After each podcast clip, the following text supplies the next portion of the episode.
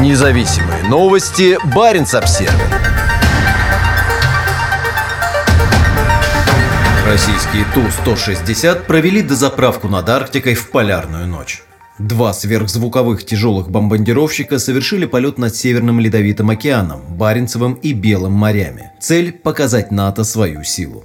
Как сообщает Минобороны, два стратегических бомбардировщика выполнили на этой неделе плановый полет над нейтральными водами. Он продолжался 14 часов и включал дозаправку в воздухе в условиях полярной ночи. Как подчеркивают российские военные, все прошло в строгом соответствии с международными правилами использования воздушного пространства.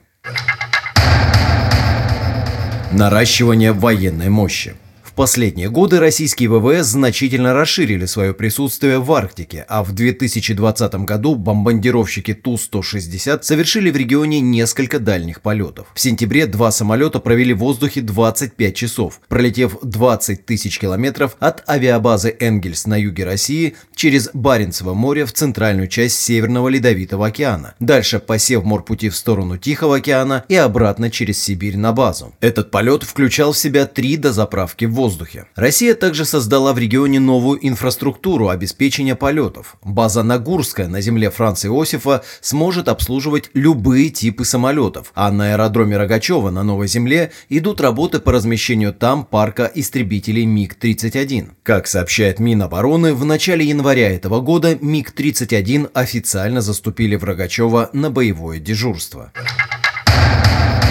Американские бомбардировщики в Норвегии. Наращивание военной мощи ведет к росту напряженности на Крайнем Севере. С западной стороны свою деятельность в регионе активизировала американская авиация, в том числе с использованием норвежских авиабаз. По данным голландского авиационного общества Scramble, в феврале 2021 года ВВС США планирует развернуть в норвежском Эрлане оперативную группу бомбардировщиков из четырех Rockwell B-1B Lancer. Норвежская сторона пока не подтвердила размещение бомбардировщиков. В электронном письме в Баренц-Обсервер подполковник Вегард Нордцарт Финберг подчеркнул, что норвежская сторона не комментирует ни оперативное развертывание, ни планы других стран.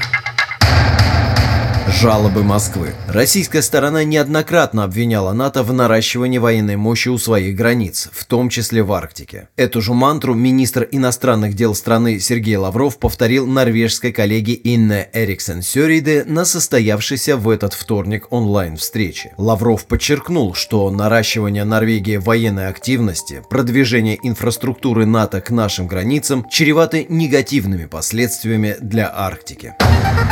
Независимые новости. Барин обсервис